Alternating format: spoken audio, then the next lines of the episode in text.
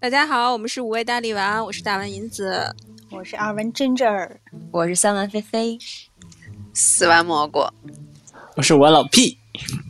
好的，这是我们估计是看到曙光的一次直播了，因为开心的北京已经降了，除了是不是除了菲菲那一边？没没没没没，根本没见曙光，跟你说，对我们已经开心多了，那起码有四个主播开心一点了，那我们这次节目就好多了嘛。对，就不管你了，让着我一点。我们这边五一刚通知说，所有的这个就是烧烤、火锅、铁锅炖是不允许开业的。看着新闻了，给我笑死！我笑也不合适，就是你你也知道不合适啊。就是，就火锅为什么不能涮呀？就是涮一涮，它不就没了吗？因为吃火锅人多呀。多，对他觉得你会人多才吃火锅。不是所有人都像蘑菇一样。大家。咱们唠点开心的事儿行不行？对，咱把那个不开心的事儿先给他过去。对，行，那咱们就聊一聊火锅。这个火锅啊，是分好多味儿的。你要开始像报菜名一样，给我们来一个什么叫什么贯口，还是叫什么是吗？来一个，来一段那个。这样吧，我之类的。我顺利回到北京之后，那个咱们就吃一顿火锅吧。我不，北京吃火锅换一个吧。那吃串上半年都没吃了，串串香吧。不是吃烤鱼，烤鱼不是那个菲菲最爱的东西吗？对，行吧，我们帮让立个 flag，大家帮着盯着我们。行，对对对，就是他们答应我了，等我解脱苦海的时候，然后那个一起带我吃好吃的。嗯，好，是这么定的吗？嗯，来吧，我们开始。今天第一次听到这件事儿，对，通知一下你们。我们今天就跟咱们那个在公众号啊，跟大家跟大家这个预告的一样，我们今天是聊一些就是我们儿时听到的故事吧。其实本来我想写什么童话，后来想咱们也不是童话，也不是神话，这个事情比比较难定义，那么点字儿斟酌了半天，最后就定了，我就写成了一个儿时故事。为什么呢？因为今天文学水平有限，五四青年节，我们为了缅怀自己的青春，所以想起童年的事儿。那是你们，我还有青春啊，我还正在经历青春，好吧？我正在听习大大讲五四青年节的话。没错，我就是后浪。对我，你怎么抢了我的台词儿，菲菲？你你是中浪，你中浪。这里面唯一唯一做到那个标准让人去羡慕的人只有菲菲，剩下四个还还处于在苦海之中，还没找着浪的排，还在排序呢。不是，我们一定要一定要说自己有多浪吗？是要分大中小号的浪吗？菲菲在帮人家叫什么讲故事那些录音，然后聊起来的，我们就发现有一些故事好像，呃，跟距离我们小时候听到比较久远了，然后再听过再听来一一咂巴咂巴琢磨琢磨，嗯，似乎有点不一样的感悟味道。对，这不是疫情挺严重的嘛？我这也就没出去满哪儿浪去了，就最近就是接了个活儿，就是给小朋友讲故事。然后呢，就从这个《绿野仙踪》讲那个《爱丽丝梦游仙境》，就也还行，除非我有点看不懂之外。然后讲到了格林童话，讲到格林童话，我就突然觉得不对劲儿了。我先给大家举个例子啊，有一个故事叫做《忠实的新娘》啊，《忠实的新娘》，嗯，咋回事呢？这小姑娘就是挺惨。她吧，就是后妈老找她麻烦，给她提一些稀奇古怪的一些要求，什么又剪豆子，什么整整羽毛，反正就是挺麻烦的活儿。然后呢，就有一个善良的老婆婆，就不知道从哪儿来，从天而降，就帮助她。然后她这后妈就觉得，哎，这小姑娘挺厉害呀，让她干啥都能干，这些不可能的事儿她都干了。然后她后妈就说让她建个宫殿。然后呢，这老婆婆吧，就帮她建了个宫殿。建好这个宫殿之后，他后妈一入住进去，就从二楼的楼梯上失足掉下来，摔死在他的面前，血肉模糊。他就这么描，他就这么描述的。人人间惨剧。然后这个小女孩就特别开心，因为这个宫殿就归她了。我觉得有点毛毛骨悚然。然后这不是小女孩有宫殿了吗？然后她就在她这个门口的院子里，有一天就在这儿踱步，就突然遇到了一个王子。这王子见着她了，就向她求婚。我不知道是因因为啥，是因为她的美貌，还是因为她的宫殿？然后呢，这个王子就跟跟他说：“他说呀，你等我，我回家告诉我父王一声。”然后这个女孩就说：“行，我等你。”结果这个王子一去就再也没有回来。然后这个小姑娘啊，就四处打听，然后就四四处去那个游历呀、就想找到这个王子。终于有一天，她看到这个王子的那个马车队从他面前经过，为啥呢？因为王子订婚了，要昭告他的子民。嗯，然后呢，他知道了这个事儿之后，就跑去了他的订婚现场。然后呢，这个神奇的老婆婆又出现了，给她了非常漂亮的衣服。结果她一出现，王子就被这个小姑娘给迷住了。然后呢，就向这个小姑娘表达了爱意。我也不知道未婚妻此时的戏份儿哪儿去了。然后呢，这个女孩呢，从此就和王子过上了幸福的生活。然后最可气的是，最后有一个点评，就是一个经典赏析的一个点评。他说：“你看，嗯小女孩的忠诚和执着令我们感动，她对爱情认真的态度让她最终得到了她所爱的人。所以呢，我们从小就要知道一个道理：只有对爱情执着的人，才配拥有幸福生活。” 三观不格林童话正吗？这这是三观不正吗？格林童话叫《忠实的新娘》，你去看吧，一点不撒谎，真的 那那婆婆最后呢？没了，就是怎么还有管婆婆的？婆婆去帮帮下一个姑娘了。就是我会觉得，就就是你可能之前王子做的不对，那你后来那人家都订婚了，你打扮贼漂亮，你上人现场去，那你那放在现实社会，他算啥呀？他算抢亲的呀，就那我不同意，就是他呗。哦，我感觉他是用那种美色去诱惑这王子，也挺不是东西的。反正就啊，已经订婚了，然后就觉得，哎，又出来一个漂亮小姑娘。他当时都没认出来是当年那人儿，你知道吗？他以为是一个又一个挺漂亮的呢。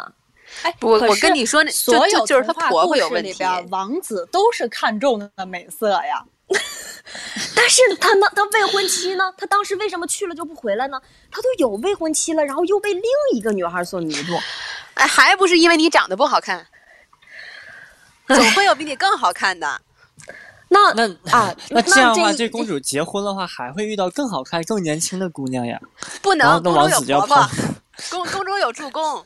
我也想要有个神奇的老婆婆。这公主就是未来白雪公主她妈。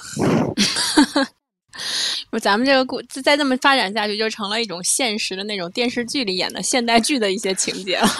而且我 感觉下去了，菲菲刚才这故事特别童话，就特别那个传统的童话结构，就是你这一切一定会有一个你的对标配，就是你特别悲惨，然后是通过外人的外力，就是所谓的魔法来帮助你，然后而且你的一见钟情的白马王子，甚至说他为你能付出一切，就是即使你去找他，他也会站在你身边。就是标准的格林童话的那种起因、经过、结果一样，反正最后是，反正得有王子，得骑马，到最后王子和公主 幸福的生活在一起。格林童话不是挺黑暗的吗？就是我们现在看到的是，就是 美化之后的童话，嗯，它其实不是还挺黑暗的吗？就比如说刚才老 P 说那个白雪公主的后妈，白雪公主后妈最后不是穿着那个就是铁鞋，就是那个烫脚的铁鞋，一直跳舞 跳到死，就就很恐怖呀。就是以咱们不做这个节目的话，我还没有特意去，我不知道这个消息是不是准。但是以前我分不出格林童话和安徒生童话，对于我来说，就是小朋友来说。后来大致看了一下，好像其实格林童话像像 Ginger 说的，它。它根本就不能定义为是种美好的故事，它基本算是那种什么民俗故事的 汇汇编，对，你知道吧？就是因为你看它就是它的什么王子啊、公主这种，一看就是比较比较古时候的那种故事，什么决斗啊，经常有这些。你就说，嗯、会白白就那白雪公主啊，更扯的是我。我看他们有人已经说到，就是白雪公主其实可能被害的不是她的后妈，就是害她的不是后妈，而是她的亲妈。啊，好可嗯怕！但这我不一定真实啊，就是比较为了有这个事情比较有意思，我觉得这个东西挺好玩的。就是说陷他陷为什么陷害他的是亲妈也会陷害他呢？就再往上捋，说有可能而找到白雪公主的呢，也不是那个王子，而是他的，而是而是国王，也就是他的亲爸。然后呢？然后呢？所以就渐 到了我爱听的地方了。所以也就渐渐理解了，可能为什么之前是他亲妈要害他，可能这个他和他爸爸的亲密程度，可能要触碰了一些就是我们不太好往下讲的故事了。哎呀妈呀！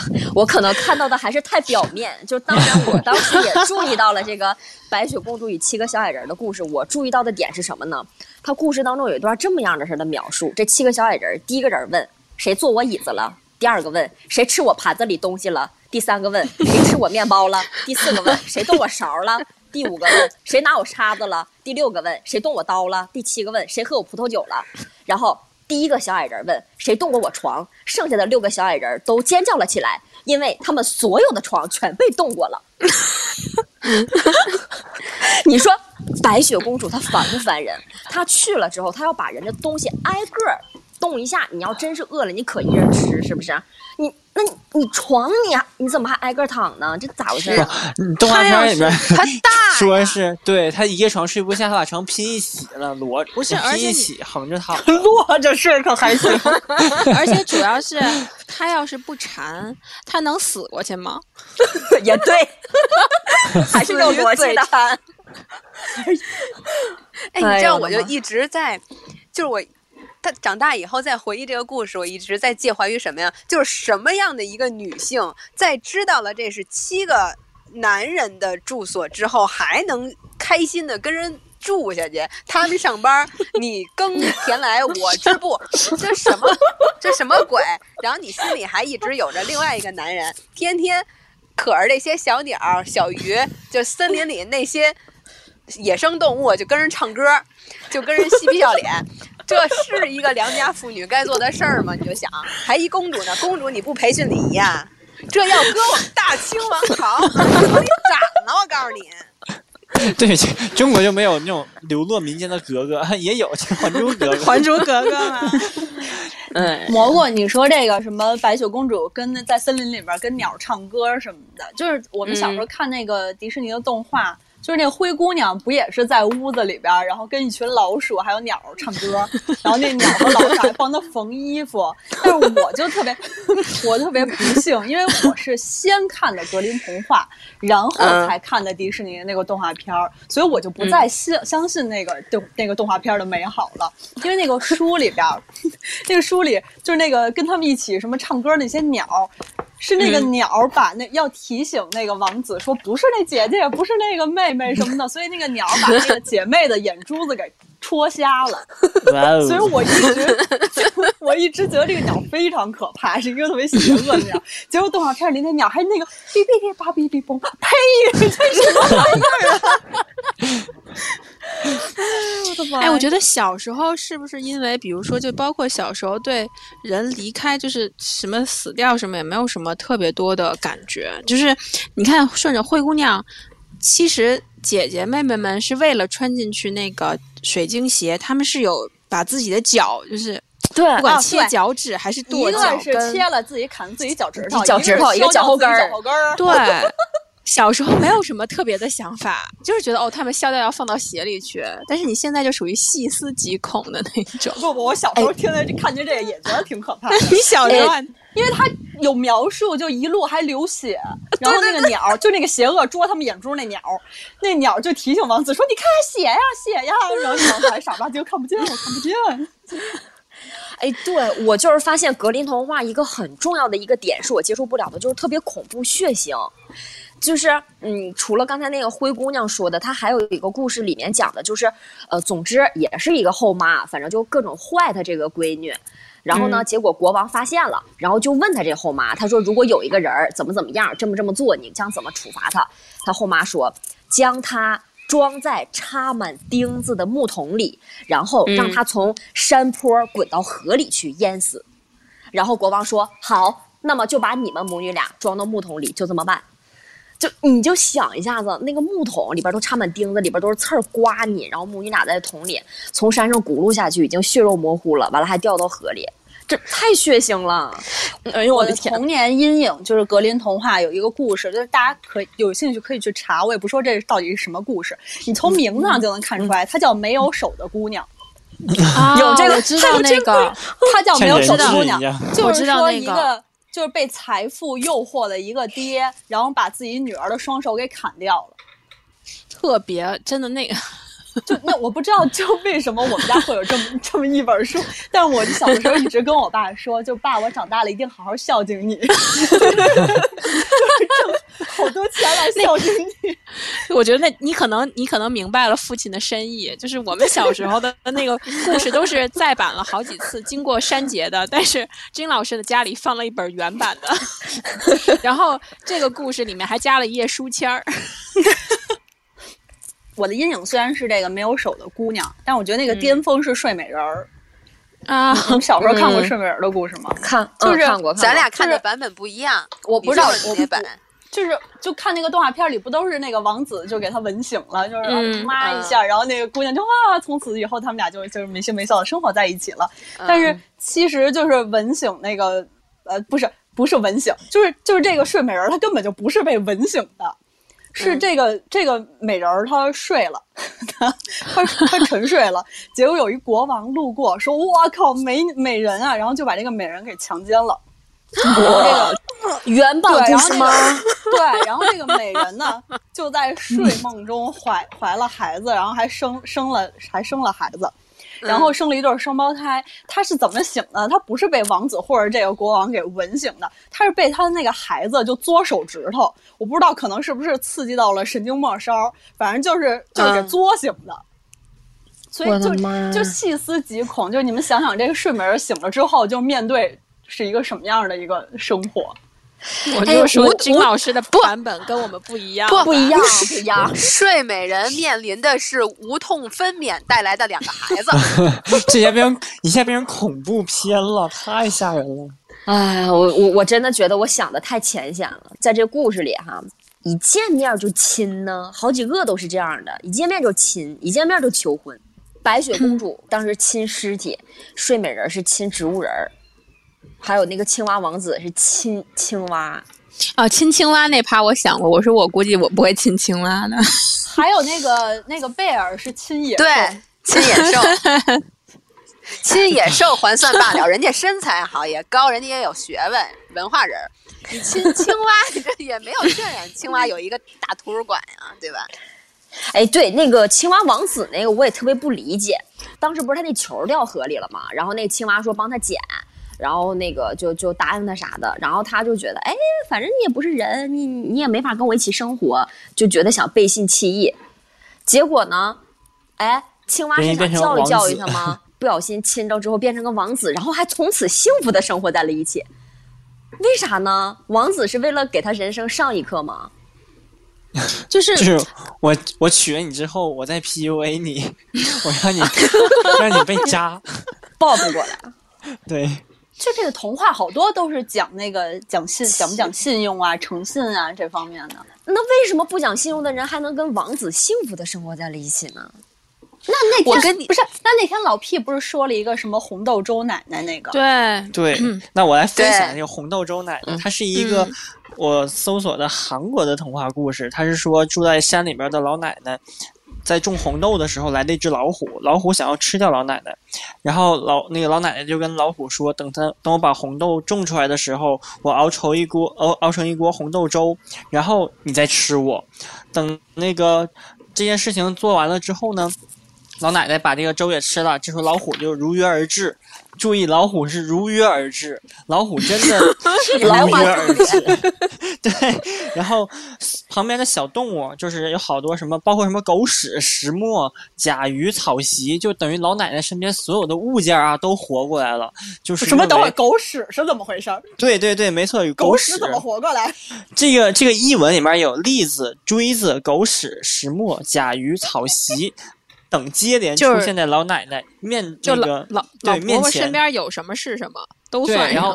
就说老奶奶红豆粥吧特别神，他们都喜欢都想喝老奶奶红豆粥，然后就保护老奶奶，就开始了那个守卫老奶奶之战，把老虎打死了。啊！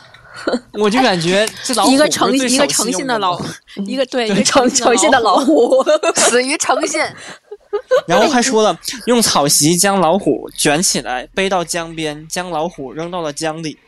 你就说算算是人，那村民们那个帮老奶奶把老虎打死，那就是诚实守信是吗？嗯，对对对，虽然他吃人这个事儿不对吧，但我我本来以为这是很美好的童话，是说老奶奶煮完红豆粥，然后老虎嗯来了，老奶奶给老虎分了一碗，老虎就走了。我本来以为故事走向是这个样子的，我还没想到是把老虎打死了。本来本来以为是感化了老虎是吧？对我感觉自己还是太慈悲了。自己太慈悲。这个我们如果我觉得如果实在让我往那儿靠，我只能靠到什么要有策略的对待敌人，还是对待坏人，我只能想到这儿了，不然我真解释不下去了。哎，你这就算是那种小学生的那个什么阅读理解，最后硬 给人作者套对这玩意儿，上价值，硬上价值。对对我硬，我必须得硬给他往上靠了，不然这故事我真的不懂他要就是 要表达的是什么？对我理解不了了。嗯，那我那我再给你讲一个，我觉得就是让我很理解不了，为什为什么是格林童话啊？就是叫《六只天鹅》，它是讲的就是说他那个六个哥哥吧，就是前因后果我就不讲了。总之就是天鹅，他要能变成人类，就需要他这个小妹妹给他织六件衬衫儿，但是在这织衬衫儿的过程当中，你不能跟任何人说话。然后故事情节来了啊，国王一群人。就是来到这个小姑娘织衬衫的树下，不停的问问题。这个小姑娘呢，为了不想跟他们说话，便把自己的金项链给了他们。她心想，嗯钱都给你们了，你们该放弃了吧？但是呢，这伙人还是不停的问。于是小姑娘把腰带解下来扔给了他们，不知道为什么要解腰带给他们呢？但是呢，这些家伙仍然不肯罢休。接着，他又将身上所有的东西送给了他们。还有一句描述，直至身上穿的衣服只剩下内衣。原文啊，直至身上穿的衣服只剩下内衣，一字儿不多，一字儿不少。你这是哪儿的童话呀？格林童话纸质书，格林童话出版社出版的。然后，你是不是看错了？就是它可能有成人版的，你看的是你那我真的我真的，我真的没有。你们不信，我一会儿就把这张截图扔到群里边。旁边还有那种就是指导小孩写作文，你看此段什么动作描写怎么怎么怎么怎么样。描写什么呀？描写脱衣服怎么描吗写？然后他旁边还打了几个格，写读书笔记，把你的感想写到旁边哟。等会儿我发给你。然后结果，即使是这样，这些人还是不肯走，并且爬上树将他抱下来，带到了国王面前。然后国王见她非常美丽，于于是被她的美貌打动，喜欢上了她。于是国王把自己的外套给她披上，把她抱上了马，然后 带回了王宫。就就给她娶了。不是，我就不明白他为啥要把身上的东西脱得一丝不挂送给这队人。反正这种一看果然是民俗故事没跑了。我觉得只能证明这一点，就是大家劳动人民茶劳动人民茶余饭后是吗不是就这个幻想琢磨着脱做小姑娘衣服，就得聊点那种对吧？你得下饭的，就是好好下聊的饭。。你你你用这个动作指导下饭，那你怎么这觉得？我已经把 花毛一体我。觉得，反正我觉得就是好像这么看来，安徒生童话会稍微比这个要温和的多。就是那当然了，对，就即便是那天咱们聊起来那个小美人鱼那种，嗯，小美人鱼就也虽然事情就特别的悲惨，但嗯是他也没有渲染那种，比如小美人鱼，小美人鱼也是裸着上岸的吧，对吧？对，嗯，但是但是嗯，他有贝壳吧？没没没，啊我印象里 我看动画，我看的是没有 贝壳，那贝壳那个我看的是没应该是贝壳儿。视觉化之后，你为了不那么露骨才给你加的贝壳儿。我视觉化的时候只看见腿了，我印象里，所以不出意外的话，应该是没有什么遮挡的。但是它整个的话就都比较的，就尽量的唯美和没有那么邪恶。因为你看它里面的那种，比如说巫婆让她用美丽的声音作为交换，或者美丽的头发什么的，但是嗯、巫婆不是那种我要。怎么陷害你？就是她会告诉你这个事情是公平的，你要得到这个，那你就要用。嗯对，你觉得这个很嗯珍贵，那你要用另一个珍贵的来交换。然后包括他看到王子的时候，王子也其实王子想不起来，因为就是王子当时也有未婚妻，然后王子王主要王子真的想不起来，所以全程大家都没有有一个明确的像，比如白雪公主里面那么坏的婆不那么坏婆婆去了，那么坏的后妈妈呀，对对对，或者什么的。因为小美人鱼它是一个单相思的故事，是小美人鱼自己爱上了王子，就并没有说嗯王子爱上小美人鱼，然后小美人鱼为了这个王子自己做了这么多事情，最后上岸用踩着那个他的脚，即使他再痛，然后还还那么忍着走，然后还要去跳舞干嘛的，最后化成了泡。我我听的版本是化成了，泡沫啊，泡沫，嗯我也对是我也是，嗯，我记得我当时觉得，王子对她很好啊，就是我觉得如果要是我不爱这个女孩儿，她对我再好，我都不用给予他那种不该给予的温柔。不是这个王子故事没有给予他任何对。过分的温柔。我觉得这就很过分了，你带她跳舞就很过分了。没有，不是那是因为我觉得他从没有海里面捞出来，然后没有人去，就是你想一个鱼腥味儿的女生，然后坐在甲板上，没有没有人为没有人愿意靠近她，然后所以王子还是出于善心说，那我来给你搭个舞吧，然后使小美人鱼变成了众人的焦点，然后他就感觉就好像贫民窟女孩受到了一种青睐之后，就有那种。攀高枝儿的心理，但是我这也算是我的恶意解读啊，所以我还认为 这完全就是小美人鱼自己在幻想。就这个故事其实跟王子没关系，王子也没做错，他也没有去扎任何人。对，但我觉得就是安徒生其实已经算是很很善良了，而且就是如果论恶意的话，我我觉得王尔德比老屁你恶意多了。因为我看小人小美人鱼的时候，我就想起我看过一个那个王尔德的童话，就就王尔德有一个童话叫《渔夫和他的灵魂》，就其实也是讲人和就是。呃，小美人鱼，人和人鱼，就是有一个渔夫，就也是不知道怎么着捞上一个美人鱼，然后那个他就爱上这个美人鱼了。然后那个美人鱼说：“不，我我不跟你谈恋爱，说因为我们是不一样的，就是人鱼殊途。说你因为你是有灵魂的，我没有灵魂，所以我不跟你谈恋爱。”然后这个渔夫之后的故事就是在讲这个渔夫要怎么丢掉自己的灵魂，就是他和安徒生那个小美人鱼完全是相反的。那个小美人鱼是想要变成人，想要用人类的灵魂跟王子谈恋爱，但是王尔德这这个就是渔夫一直在想怎么丢掉我人类的灵魂，然后去跟这个就是那个呃美人鱼在一起，然后而且就是王尔德特别就我不知道可能是跟他这个人有关系吧，就是他的那个童话好多都不是 happy ending，都不是那个从此过上了幸福的生活。而且就是他的那个主人公，就很多 其实都不善良，就是违背了我们刚才说的，不管是什么什么什么把衣服都脱光了或者什么的，起码人都是善良的。但是王尔德的好多的主人公其实他都不善良，比如说这个就这个这个渔夫想要丢掉自己的这个灵魂，而且他特别讽刺，他去那个。就鱼市，然后去跟那个商人说：“说我我要把我的灵魂卖掉，卖给你，你赶紧把我的灵魂拿走吧。”然后那个商人就跟他说：“啊，你的灵魂有什么用？值个半毛钱吗？就你，你不如把你的好身体卖给我，你给我当奴隶呗。就我只要你的身体，就是灵魂一一一钱不值。我当时看着就觉得，我靠，这也太邪恶了。对，所以童话里不一定都是骗人的，你看多真实。那我这还有一个是日本部分的，就我这个继续出于那个亚太地区的大使来 分享。我这是两个故事，我把它合在一起了，因为我感觉他们套路是一样的，一个是叫一寸法师，一个叫桃太郎。首先呢，他们俩这两个故事都是由一对生不出来的老夫妇开始的，就是他们生不京医院治好的，呃，而且 他们生不出来，他们心地很善良，他们每天都要向上天祈求，给我个孩子吧，孩子吧。然后一寸法师呢，就是祈求来的之后，老妇人突然发现，哎，自己怀了一个特别特别小的孩子，就生出来只有一寸那么大，就我也不知道一寸具体有多大？你意思是说上个厕所就带出来了？好像走两步能走出来。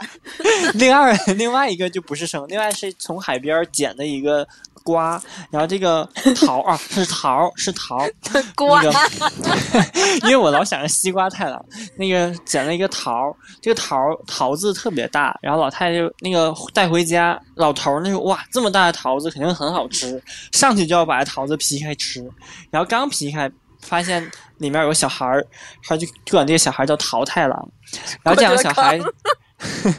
对，那个型都在那个老妇人的呃培育下健康成长起来，长长成一个程度之后呢，他们就突然自我觉醒，认为我要报效国家，然后甚至说我要、我要去打妖怪，就都有这个想法。然后都去 学习，但这一点还蛮好的。对他们有这，他们有这个意识之后，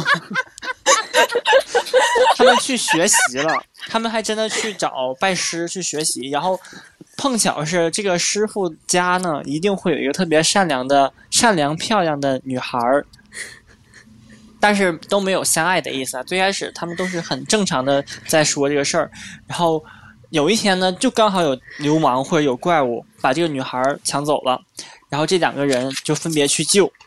或者是从怪物的手里，或者是从那个流氓的手里把这个女孩救下来了，然后获得了美丽的爱情。但是一寸法师呢，这有个小转变，就是他在打完怪物之后获得了一个法器，那个那个怪物就说你可以对他许任何愿望。然后这个一寸法师特别心机，他把这个法器交给了那个女孩，跟女孩说：“你帮我许个愿，说希望我这那个长长高。”然后这女孩就替他许了一个愿。然后神奇的事情就发生了，一寸法师不光长高了，还变帅了，就直接变成 变成了一个非常帅气的小伙子，一个将军的形象。然后那个女孩就瞬间爱上了这位法师，他真的是这么写的。因为之前啊，你想他一寸的时候，其实小女孩就没注意他，然后到后来突然发现看不着，又救了自己，没一脚给一寸法师给踩死，不错了。又救了自己，又变帅了，然后就就相爱了。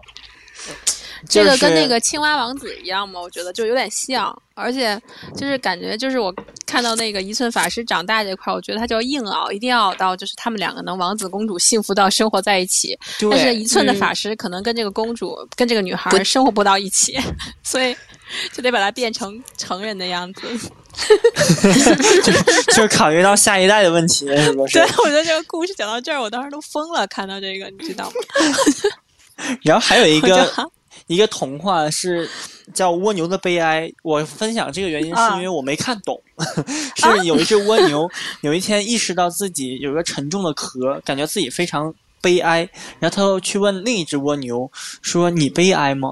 对吧？他说：“我好悲哀呀，我背着这么沉重的壳。”然后另一只蜗牛说：“我也好悲哀呀，我也背着沉重的壳。”然后就是这种这种方式，他问了他身边所有的蜗牛，然后他悟出了一个道理：原来大家都很悲哀，那我还是要自己化解我自己的悲哀才行。故事完，我就是不知道这个故事的逻辑在哪里。你不觉得很？哎，我觉得这个我因为因为我很喜欢新美南吉，就是嗯写这个童话的那个人，嗯是我我很喜欢他。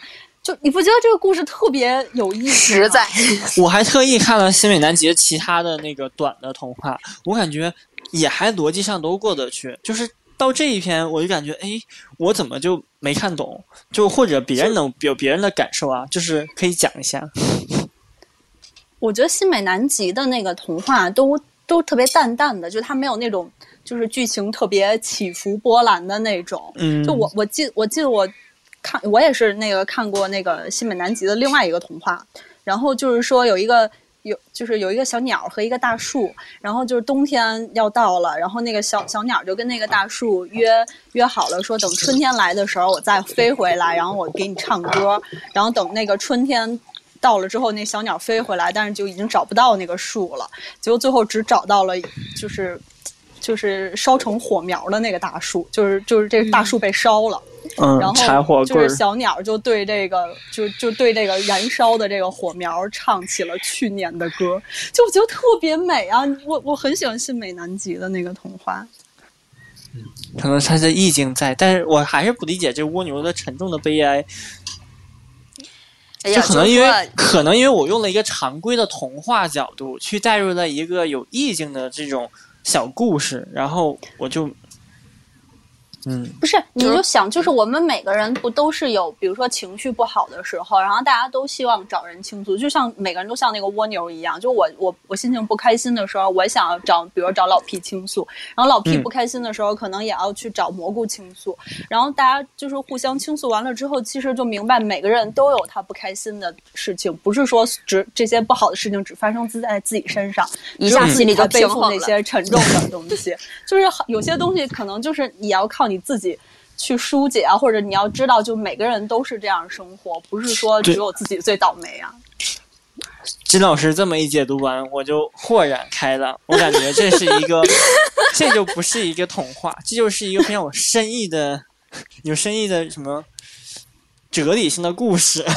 就告诉我们，这比较这是现实派的，就不是那个属于公主流派的童话故事了。对，嗯然后还有，我忽然想到，还有那个《伊索寓言》，其实、就是小时候什么乌鸦喝水啊、龟兔赛跑啊、对狐狸和葡萄的那个，我觉得那些其实也还也是小时候听或者看到的那种画成画成书的，还挺挺有意思、挺有智慧的。虽然他当时可能是、算是那个是嗯一个作者，应该是那种那种奴隶吧，就他们可能。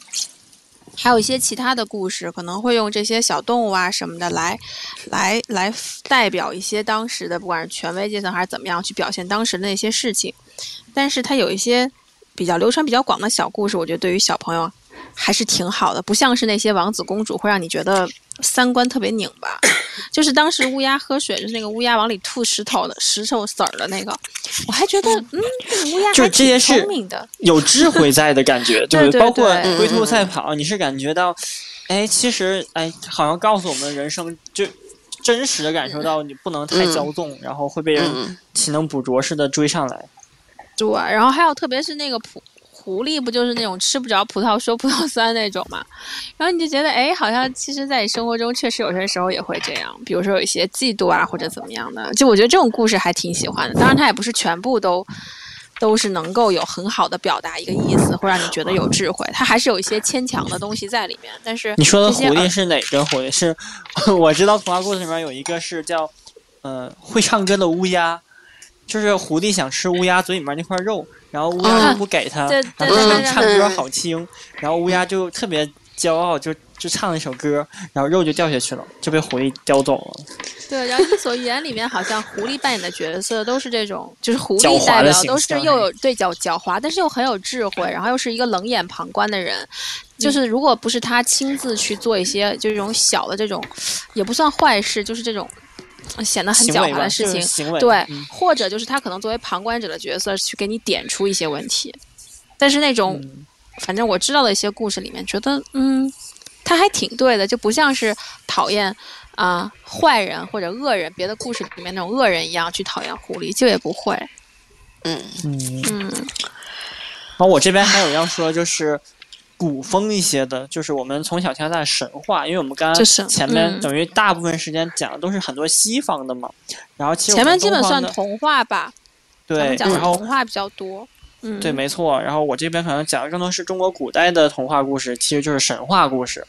嗯，中国古代神话它很多出处，就比如说来自于《山海经》，然后诸子百家、《史记》里边的一些故事演变出来的。我们比较熟悉的是那个女娲补天、猴子捞月、夸父逐日，还有精卫填海，然后愚公移山。然后我说这儿我要起强强调一下愚公移山这个事儿，我是那天单独去查了一下愚公移山的完整的全文，我就看到说传说中的什么太行、王屋两座山，然后怎么怎么样，就形容它很大，然后是这个愚公的人感觉到这个山非常挡他，因为他每次要去一个地方要绕过两座山，他感觉很费时间，于是他这时候已经他这时候已经是九十岁的人了，哎，我看看是不是九十岁哈。对他显示年纪快到九十岁，嗯。就快到九十岁的这个愚公，这个年纪才感觉到这两座山非常挡他，然后 早但是他年轻的时候可能就体力还比比较不错，对，就不觉得 然后就说我要搬走他，我感觉就是老顽固的心理就上线了。然后旁边他他家隔壁吧是一个寡妇带带个孩子，那寡妇带孩子我猜也是没事儿干，就去帮他一起干。然后这个村里边有个有名的智者就笑话他，就说啊你什么时候能搬完啊？然后那个你怎么这么笨呢？就你根本搬不完这两座山的。呃，然后愚公就说：“我搬不完。”就他经典台词就来了：“我搬不完，还有我的儿子。”我儿子搬不完，还有我的孙子，我子子孙孙都在搬，总有一天他会被我搬完的。然后就好像看到这里，突然感觉啊，愚公好有魅力啊！就是他好聪明啊！但我还是感觉冷静下一想，这也不可能呀。最后是这个故事结尾是落在神话上，就是说他感动了上天，然后上天派了神仙把两座山搬走了。就是我单纯的认为说这个事情，如果是从现实角度来看的话，就不可能，就很扯淡的事情了。哎，那个鹊桥那叫啥来着？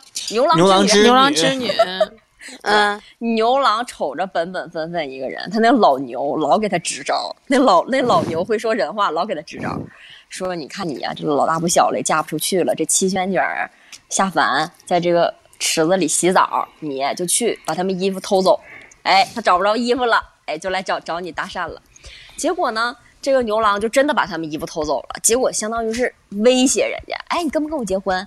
你不跟我结婚，我不给你衣服，就这样式的，他俩结的婚。那啥玩意儿？危险！就我觉得就是，如果说聊神话故事，像刚才老 P 聊的那些，就是可能是后来发现是都是什么《山海经》啊，什么那些，就古代的神神话传说什么，大家我我觉得我还能理解，因为可能像愚公移山的时候。也可能就当时，因为你没有外人的力量，当时又是自然界，就是我们还没有那么好的工具或者了解自然，然后可能会有很多自然灾害，人会觉得很渺小无力，所以他就会很祈求很多事情，然后呢，希望我有一个神力或者我有一个神仙能够帮我，但是。但是到那个，嗯，就是牛郎织女这一趴，菲菲说藏衣服这个，我我觉得这只能算民俗故事了，又成了大家茶余饭后开始聊八卦那种感觉了。你知道吗 Sorry Sorry，我们这个神仙就相当于西方的那个神仙教母，就是那个婆婆。但我觉得就是我觉得神仙的故事，其实就就还挺挺有趣、挺八卦的，就有这种桃色 绯闻，然后还有那种就就那种，比如说什么呃破案悬疑的那种，就比如说刚才刚才我说那个精卫填海。精呃，精卫不是那个鸟吗？鸟是那个就是女娃，女娃是炎帝的那个女儿，然后她在东海游泳的时候溺亡。哎，我看到这儿的时候我就不解了，女娃是炎帝的女儿，她是一个神仙，神仙会淹死吗？神他喝水撑死，神仙也会淹死，就就这个可笑的程度，对于我来说，就就好像是孙悟空说我吃桃过敏那感觉似的。我我不明白神，首先我不明白神仙为什么会淹死，其次就是就是你你在想，就是他淹死在东海，东海是哪儿？东海是他二大爷的儿子家。就是，就他二大爷的儿子是东海的海神，就好像你去你哥家玩，然后淹死在你哥家的浴缸里，你不就这很？整个就觉得好多东西都特别有意思。真不能细寻思，我跟你说，太太有意思了，真是。我跟你说，我我我是我是因为他那个那个故事后半段，就是他不是被淹死了吗？他变成那只鸟了，然后就一直去拿那个石头往海里面去填，然后边边填他边喊精卫精卫，然后所以才叫他那个精卫填海。但我感觉他填海这个行为，就明明是你自己去淹死的。就虽然我们不考虑刚才甄老师说那个淹死有多离奇啊，就明显还是你自己的行为淹死，你要把人的海填上。我感觉完全是一种报复行为，然后所以就更印证了我说的呀，他就是因为他不是他是非正常死亡，所以他才有这个 仇恨，他才要把人家的海给填上。我们要聊出对上了。我们要聊出阴谋论了嘛？你知道我跟你说，看这个故事就是那个他后面的就是人强，就现代人强加到他的评论更逗，有什么 我看有什么表达了，就是那意思是战败还是什么呀？就是那种心里的不不悦。然后还有就是什么女儿远嫁，什么、表达了对女儿的哀思，什么就是我看的我都惊了。又上价值了。对对对对对，就是现代人的评论。我觉得这个比就是这个阅读理解又上了，是的。然后那个叫什么夸父追日吗？嗯，就是差不多那个。这么个其实其实其实他的那个古文超级短，就是只有一两句话吧。十几二二三十个字。然后我发现翻译成现在的白话文，就是现在的文，能给你讲出一篇文章来。嗯，疯狂加状语，真的是心理心理人家也没活动，真的就是什么什么他不够的时候，心理活动来凑。对，然后就讲他怎么路上口渴了呀，还是怎么样，我给人整个讲出了好几百字。哎呦，记得我们小学。上语文课必备的技能。对，就是因为把它弄成了几百字，不弄成了几百字，然后要考我们。请问这个这个 文章表现了什么？主要内容、中心思想，然后你从中学到了什么？借鉴的是什么？就这样。哎，这些作家都没想到啊，就自己都都不知道为了表达啥，就那么一写，你们太认真了。但当时要考试啊，对吧？没有办法。对，然后说到老老 P 的那个，就是你说那个蜗牛的那个故事，其实我觉得那个故事就是，我当时是看到那个故事的时候，是想到了我最近在在看的一个，就是那种，嗯，类似于绘本，就是给小朋友讲故事那种。嗯然后我会觉得蜗牛这个故事，在像像我现在来看的话，我会能体会到，他就是大家都很有压力，大家都都是一样的。其实可能我可以让日子过得更平和或者怎么样，但是如果是小朋友的话，可能他没有一个，就是告诉小朋友该怎么去做。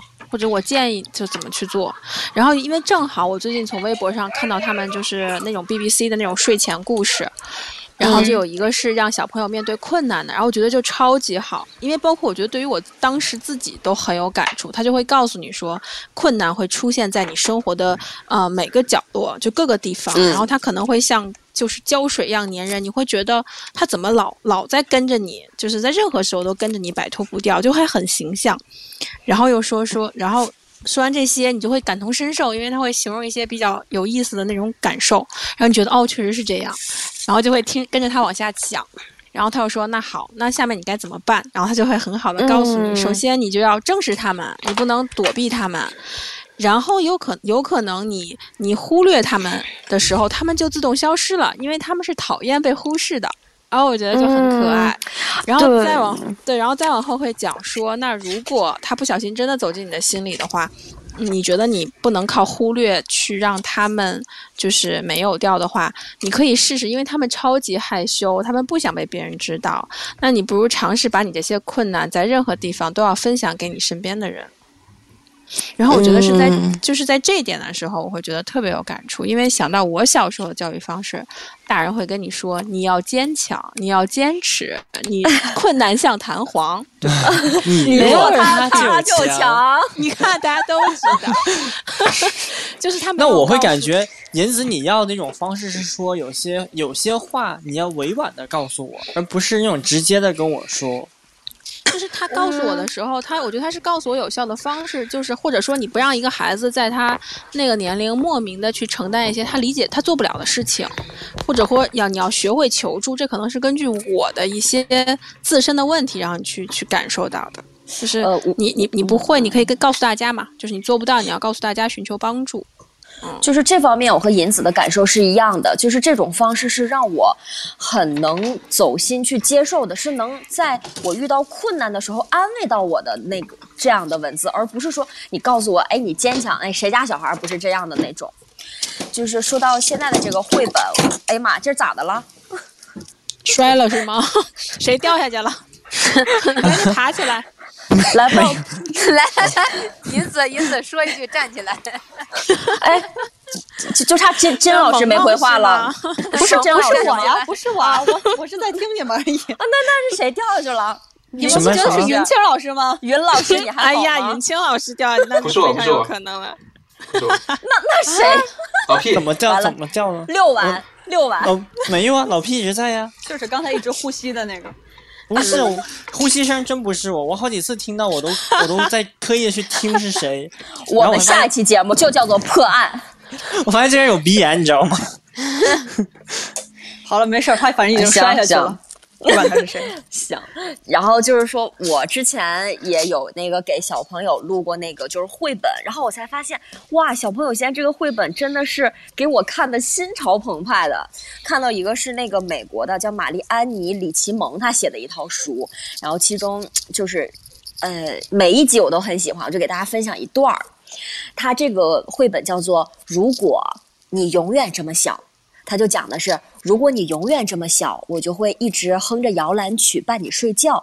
但是这样的话，我就听不到你长大之后美妙的歌声。如果我可以让你永远这么小，我会亲亲你划破的伤口和磕痛的包包，但是那样我就不会看到你如何在错误中成长，不再摔跤。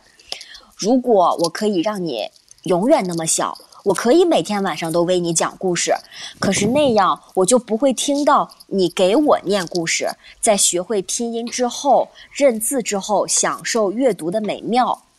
如果我可以让你永远这么小，我不会让你离开我的左右，可是那样我就会错过你照着自己的心意长大。就是他的绘本是这种风格的，就是都哎，我都要哭了。对我这都是节选的，也没有很那个，就是我觉得他真的是一个妈妈想对你孩子说的那种。哎呀，我其实真的很想，哎呀，永远把你当成宝宝宠着，可是我还想看到你成长，看到你作为一个独立的人去做自己喜欢的事的那个感觉。但我跟你说，但你这个是儿童鸡汤啊，对，它这不这不是 童话故事，它没有故事情节。你这个，我我就我我就是说给小孩看的呀。现在很多嗯小孩就是在看绘本但，小孩看不懂呀。他你这个话是你现在作为一个青年人才能理解的话，人家小朋友他只知道，哎，这儿有个雪糕，这儿有个癞蛤蟆，他癞蛤蟆想但是我吃雪糕。但但是我觉得相比起来，刚才咱们分享的那些童话和这个来讲，他就他更能理解我刚才说的这个绘本的那种感觉、语气、语句和那种心理上的感受。如果我觉得这个论难度的不话，我我跟你说，小孩真正能理解的是什么样的绘本？就是我我其实挺羡慕你刚才说的这个，就是绘本也以及现在的小孩儿。就是你刚才说这个绘本里边每一个故事你都很喜欢，我也看过一个绘本，我我不知道我们家为什么都是这种东西，但是这个绘本里边每一个故事我都很不喜欢，而但是小孩儿是真的能明白这个每一个故事在讲什么。我给你们说名字，你们就知道。就我觉得听名字大家就知道这个故事在讲什么。比如说，嗯不爱卫生的皮特，动来动去的小菲利，玩火柴的宝林，挑食的小卡，还有喜欢吃手指头的哈利，就是。就是喜欢吃手指头的哈利是一个，就是教小孩不要吃手指头，否则剪刀人就会来剪掉你的手指头的故事。结果这个故事里的小孩呢，他就真没忍住，就吃了一下他的大拇哥。结果你们猜怎么样呢？哎，你就剪刀人学了真的出现了，咔嚓剪掉了他的手指头。那他就是他这这是两个故事啊，就首先是你不能吃手指头，然后其次是你必须得相信一些话，你不相信你就 被吃了。这个绘本里的每一个故事，我都我都很不喜欢，因为我看了之后都很很害怕。不，我跟你说，你们两个那个是截然不不同的一个时期。就是菲菲她说那个绘本是在孩子上学之前，不用辅导作业之前，家长的心理。然后你这就属于那个我辛苦一天还要盯着你写作业，然后你他妈还不会写，就九九三十一那种感觉，然后你就给他看这个，我觉得你们俩这一结合就特别好。那我这样啊，我给你来个我的工作经验分享，因为我之前在博物馆上课，然后那个博物馆呢，那一次展览是叫博罗尼亚插画展，就是如如果是那个宝妈，就孩子的妈妈一定会知道这个展览，因为基本上那个展览的主要人群全都是家长带着孩子去看的，然后我就负责讲解那个展览，那我会挑里面的大概十五件作品给小朋友进行讲解，但我的讲解同时家长也会听。因为我真的意识到，我给小朋友讲解，他们是听不懂的。我顶多问他来看一下这是什么，就问他让他们去解读那个视觉语言，然后解读完之后呢，我可以开始讲这个里面的故事情节，然后开始上价值。但这个全程中，小朋友全都是在放空，在抠那个画，就是只有大人在后面。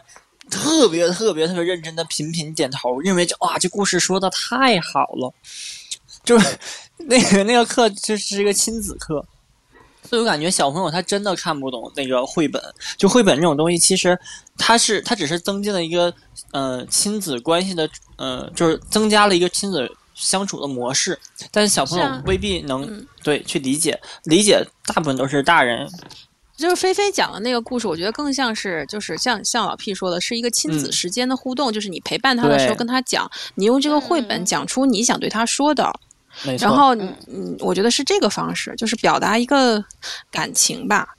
对，就而且我我面对那绘本，大部分都是没有没有文字的，甚至有的时候连题目他都不给。他就我真的看了好几个，因为他那个是世界世界的作者来投稿的，有好多作品就叫无题，但有好多地方性质的，就比如说像那种伊朗地区的小朋友画的，可能就肯定是反战的题材比较多，然后韩国的就画那种爷爷奶奶的题材比较多。嗯，就是各地区有各地区的烦恼问题，但一看它就是成人问题，就不是小朋友会去考虑到的问题。可是现在哎小朋友想嗯的很多耶，就是嗯，我觉得我比较有感触的是最近听到的故事，就是嗯，我朋友他的孩子真的有在父母闹矛盾的时候会去。就是跟爸爸讲说，爸爸，我觉得这件事情你做的是不对的。然后才几岁孩子，五岁嘛最多。然后走到妈妈那边去说，妈妈，我知道这件事情是爸爸做的不对，你让我抱抱你好吗？你不要难过。如果下次再遇到这种、再有这样的情况，我没有看到的话，你要告诉我，我会过来抱抱你的。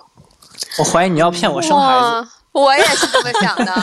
真的，我觉得这个男孩子缺一本那个吃手指头的 小 小哈利。就是我还我觉得就是现但是在的这个，这种孩子绝对是少数，而且这种孩子本身嗯可能是因为爸爸妈妈教育的非常温暖，然后他会有这种敞开心扉式的交流。我觉得绘本有帮助。就是你像真正老师提到的那种，是我不太喜欢那种靠吓唬小孩儿的那种套路，嗯，是咱们小时候的那种感觉，家长会找一种吓唬小孩儿的那种故事来，希望你不要做这件事情，就制止你去嗯探索世界或者什么。但是如果是就是温和一点，不要吓唬他的这种绘本，然后教大大家如何表达爱意，就特别是对中国人吧，我觉得。嗯，那我还有另一个关键就是不存在于什么样的书，而是存在于他看不看这本，看不看书。就是有的家长可能读绘本，譬如绘本、童话、故事，什么都不给你读，我就压根儿没时间去陪你。然后另一种家长是我有时间陪你，我今天给你读童话故事、格林童话，明天读伊索寓言，后天读西游记，大后天给你读绘本。我感觉是这种家长是后面就刚你说的那种家长，就他并不存在于我专注于哪输出哪本书的价值观，而在于这个陪伴的过程。陪伴，嗯，对，一直在吓唬小朋友。你我感觉不至于吧？这个那 这个应因为该是一种奶奶的行为，奶奶跟小朋友在一起会一直在吓唬小朋友。是是，对，就以前讲的一些故事嘛。哦，对，那对说起这个，就叫就就说那天，就那次嗯那个老 P 的那个提问，就是你觉得这个故事里面，你们到底要不要有一个教育的意义在里面？对，就是一嗯一所有童话故事都要上价值观嘛，然后他就只是单纯的讲小故事，不可以吗？我跟你说，我其实觉得，就像是刚才 Ginger 老师说，他就即使是他不喜欢那个，就是什么嗯吃手的哈利，他前半段告诉你不要吃手，这段是可取的。然后包括我弟弟在看，我给他买过什么热心肠的小猪，就是一个很简很简单的一些故事去。烘托一下它这个主题就可以了。我觉得这种故事不需要上大价值，就他能明白我要传达的是什么中心思想。但是像咱们之前说的那些什么格林童话、安徒生童话，说句不好听，你使如果你硬上价值，就好像一种就是十里找糖的感觉，就是因为你不 知道你要怎哎，这是你自己 编的自己编的老话吗？这个是这是我这是我们府圈儿府圈专用的，是营业营营业番十里找糖。就真的，你你要硬给他说这些东西的时候，我觉得其实反倒是偏离了你给他讲故事的这个核心。可能如果要是这个故事我去给我的孩子讲，我看到了那些我觉得不 OK 的东西，我也会告诉他这个东西是错的。我们要避免，而不是说，其实啊，你还可以看他的另外一面啊，不用看另外一面，你就告诉他就行了。因为你告诉他的时候，其实他现在听也只是听一个故事的大框架，他不会说记住很多很多，包括那些，你不能说我通过一个故事就给你，呃，告诉你一个价值观算是怎么样，你的三观是一步一步养成的，对吧？就是因为咱们都没有孩子，我们都是想的，或者看别人家孩子，或者是觉得是应该怎么样，就是不知道就是真正的能面临着孩子的人，他到底是怎么去看这个问题？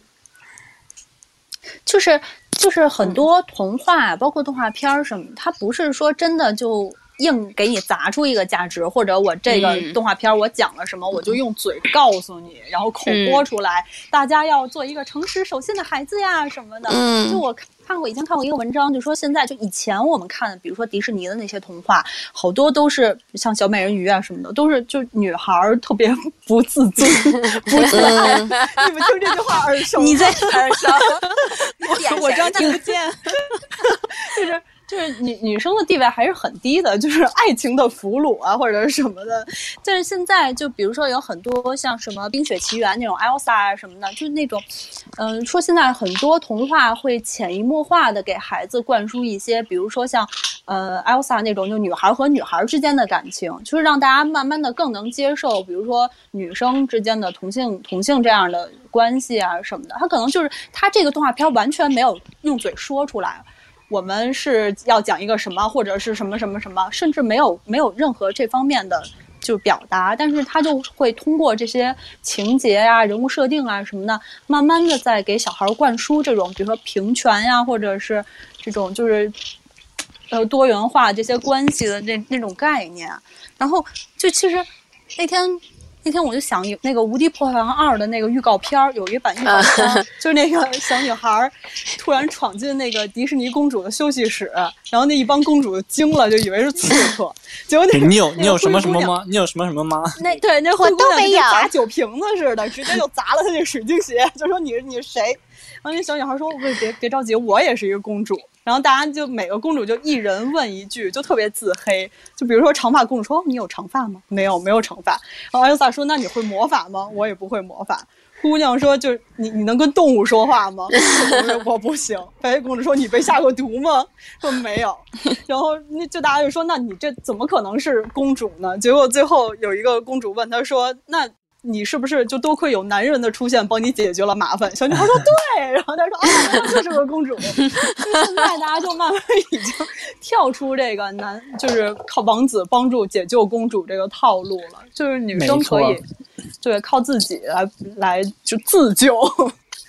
对，然后这也是我想表达的一个观点，就是呃，故事的变化嘛。我们最熟悉的小红帽的故事，从最开始小红帽去看外婆，然后她被狼吃掉之后呢，是靠猎人来抢救的，就是猎人打把狼杀掉，然后外婆嗯和小。啊，小红帽他们一起出来了，但是到最近的版本，就是小红帽在，嗯，就是已经识破了狼的那个计划，然后开始去嗯，想怎么反抗，然后其实变成一种自救的行为，就是这种就感觉你是真实的在去教小朋友去学什么。就我可能没有说要上价值，就一人一定要学会，嗯、自救啊。其实你说这个自救，它很虚，那你不如说真的给他展现一段很很现，就是肢很有体拳很生吗动，就很生嗯很生动的画面。你受到了什么惊吓？他特别像猛 男。摔到桌子下那个人爬出来了吗？哎，但我我我我实在是要插一句，因为小红帽的原版的故事好像就是没有猎人，没有外婆，没有外婆就，死对就死翘子了。就是单纯的大灰狼骗了他，骗到森林里边吃了，完了。对，哎呦，这是个太贵悲惨的。故事，然后又改了好几版。不是不是，那那那意义是什么呢？就说小姑娘不要一个人走在出门不要上不要和陌生人说话啊！这个这个是民俗故事，安家知道吧？意识流的，都想到啥就？我觉得他他这个最早的故事，可能就跟刚才我说的那个什么玩火柴啊、挑食啊，还有吃手指头是一样的，就是因为就欧洲森林比较多，就让小孩不要自己。就是乱走啊什么的，不要走到我想起那个。丑小鸭变天鹅的故事，我也不是很认同。就丑小鸭，它的重点不在于它是鸭子，而重重点在于它丑。它丑啊，它也想办法去变自信，变自信才对，而不是说我要跨物种。No No，我跟你讲，这个故事我不喜欢，为什么？因为因为它本身种就是天鹅，就是就就我我不需要我再美，我是我是一鹌鹑，我也是最美的鹌鹑，我不可能是一个天鹅，对吗？它种就是这样的，它最后变变，它再丑，它还会是那样的。所以这个故事告诉我们大家什么呀？就是你是什么投胎要慎重，是吧？对，投胎是一门技术。不是，我还是那个点，就是你要变得自信，但你没有说不要指望说什么我要变成物种，我要从鸭子变成天鹅，而且谁说鸭天鹅就比鸭子要高贵？我当鸭我也当的好好的。哎，你这话说的，你也入会了吗？完了完了，快！我们终于在这就算我不做鸭，我做鸡，我也做一个很好的鸡，对不对？行行行，可以了。咱能做点别的动物吗？收收鸡不是鸡鸭鹅都不要做好吗？做人。对，我要做一个有自信的人。对。嗯，我们今天节目也差不多了。这么硬吗？你开完车就想走？我真的没有什么。我听完老 P 说完最后以后，我都想啊，这个事儿好难结。我结束了。车原来在开正常的开车，原来在开始。现在咱们的开车已经到最后结尾的部分，当彩就是彩蛋已经挪到最后来了。反正就是我当时就像我，就是我其实今天下午的感觉也是，就是到最后的最后，我会发现这个故事其实是我们理解错了，就是。这个事儿不是给小朋友讲的故事，它不是童话呀什么，就是给小朋友讲，它就是一个故事，恰好在我们童年被听到，嗯，所以所以并不是呃故事错了，可能是我们以为错了，或者说我回想我小时候，我并没有因为听到这些故事有什么特别好的收获，反而可能是一些不太好的，不管是被吓到了，还是在这个嗯。对于女孩的认知上面，像刚才你们说的。我特别依赖别人啊，容易出现这种幻觉呀。对，就是你要比如打扮的漂亮，然后才会有一个白马王子来怎么样，都会是这种。其实现在想来，并不是很好的一些影响。嗯，所以我觉得这个还是挺挺让我感触的。就准备咱们这个节目，我才意识到了，其实之前都没有。嗯，呃，我小时候最看。我小时候最爱看的就是我刚才也吐槽过的《白雪公主》，因为我觉得第一个它这个书书的质感很好，画的很好。还有，虽然我刚才吐槽它疯婆子似的跟小动物说话，但是我小时候就觉得跟小动物说话。是说明跟小动物特别好，说明我这个人特别有爱心，小动物也喜欢我，所以我就想做一个能跟小动物说话的人。然后 你跟小动物说话，难道不是你太孤独了吗？当时没有那么想，小朋友不会那么想，就觉得我跟花花草草都能说话呀，都可以。所以，我我我我觉得可能是。那个时候给我的这种影响，导致了现在菲菲说我跟任何东西都能聊天，跟个神经病似的。我觉得是有影响的，因为我觉得这样的人特别的亲切。快要结束了，我也说一下，就是说我印象最深的一个，就是关于童话的场景吧。就是当时就是我妈给我讲一个叫翻车鱼的故事。就是她那个点，就是在那个翻车鱼特别能生孩子，她每次都能生 什么几千几万几万几万。她每每当讲到这个一大串数字的时候，我就莫名其妙的在笑。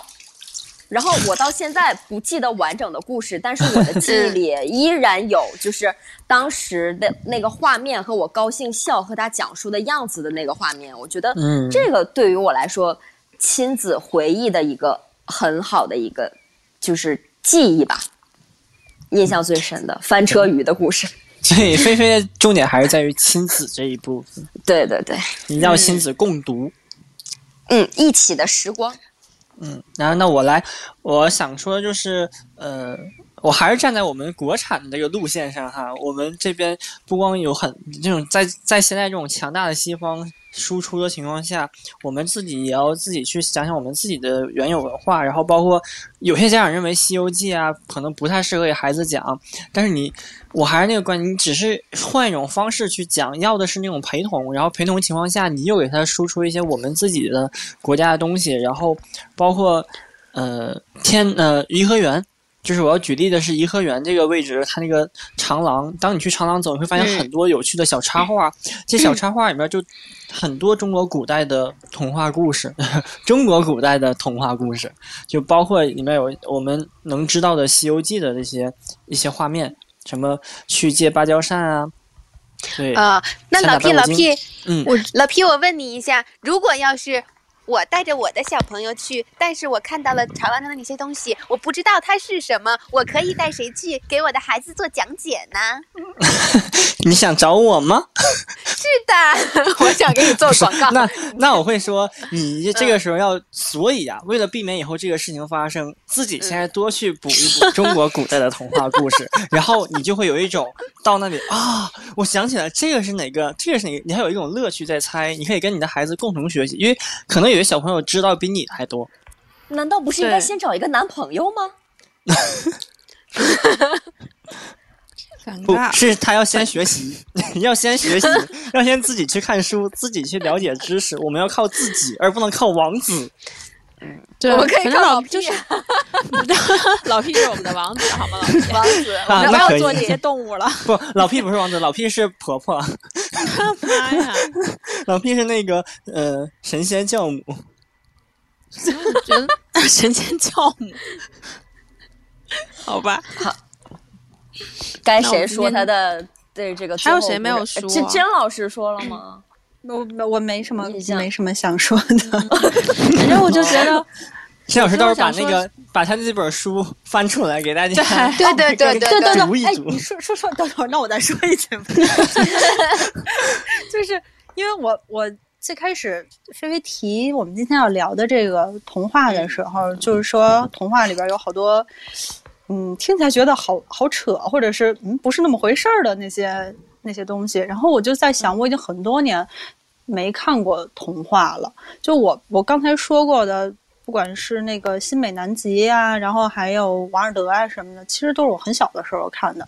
我我我我，其实我觉得我看反了，就是像什么安徒生啊，还有什么小王子，小王子我是大学才看的，就这种比较嗯温暖的这些童话，我反而是长大了之后才看的。我小时候嗯看的都是一些 比较黑暗的那个，或者比较现实的童话。那我就觉得，就是我们刚才说了好多好多东西，中国的那个童话我们都没有说郑渊洁，但其实郑渊洁是我真的是我觉得童话大王，直到长大我才知道他是个男的，一直以为他是个女的，是阿姨呢。我一开始一直以为他是阿姨，我长大才知道他是个叔叔。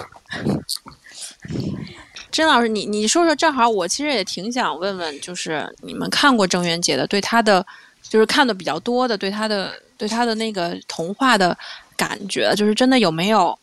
其实童话感，是对小所谓的童话感。我我我我看的，我看郑渊洁的童话不能算多，因为呃，我好像是在别的小朋友家看的别人的书，但是我印象其实挺深的，而且我有一点儿庆幸，就是郑渊洁的童话是我们小的时候看的，就你不会。就是你，你不会想太多。不是，我觉得他的童话搁在现在，大家就会说什么舒克和贝塔是激情，然后皮皮和米西西是青梅竹马的那个谈恋爱的小两个小孩儿什么的。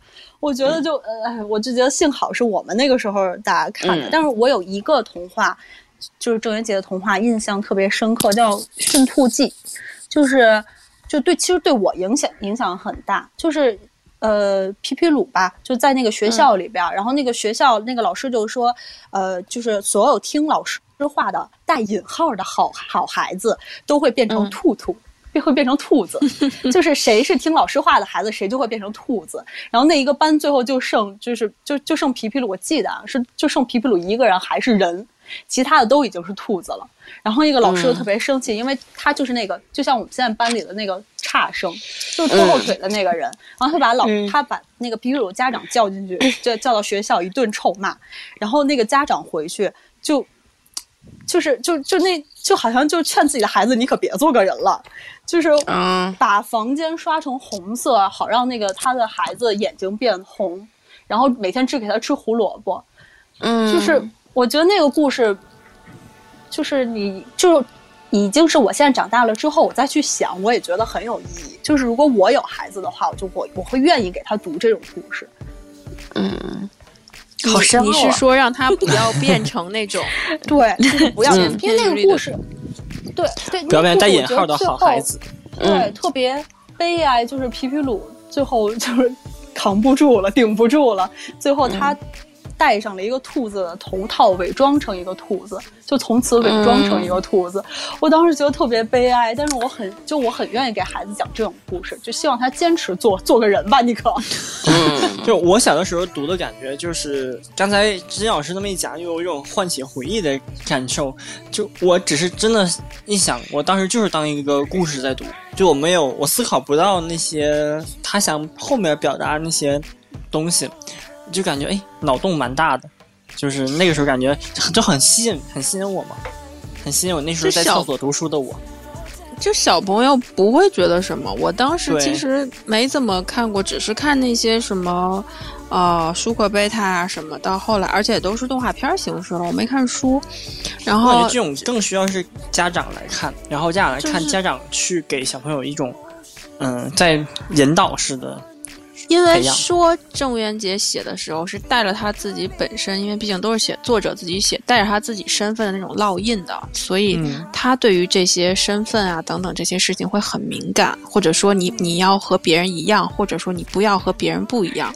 不是还说他包括在教育他自己的孩子的时候，其实也很个性，是嗯不只是不接受对，学只是校的教育，对对对，就那种。怕他们变成兔兔。对，所以我觉得这种故事就现在看来都有这种，但我小时候看的时候完全没有感觉，就都是傻高兴的那么看。没错，啊。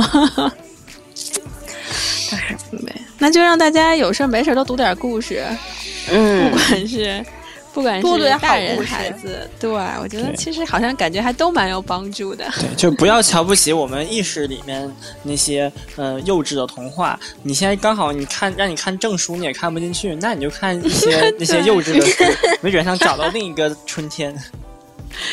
另一个春天很又又又上价值了，这家伙。过上另一个五四青年节。嗯，扣题扣题。非常棒。那今天就差不多了，大家节日快乐吧！好嘞，年轻，好，嗯，做最激烈的后浪，拜拜。拜拜。我我给我给大家破一下案，刚才那个咚咚那个声音，我是我当时在找雪糕，啊，找找雪糕去了，你这。然后可能就有有有有咚咚的声音。有嗨了嗨了 嗨了，我就想问，刚才是有谁又去洗手间了吗？老实交代。对，我也想。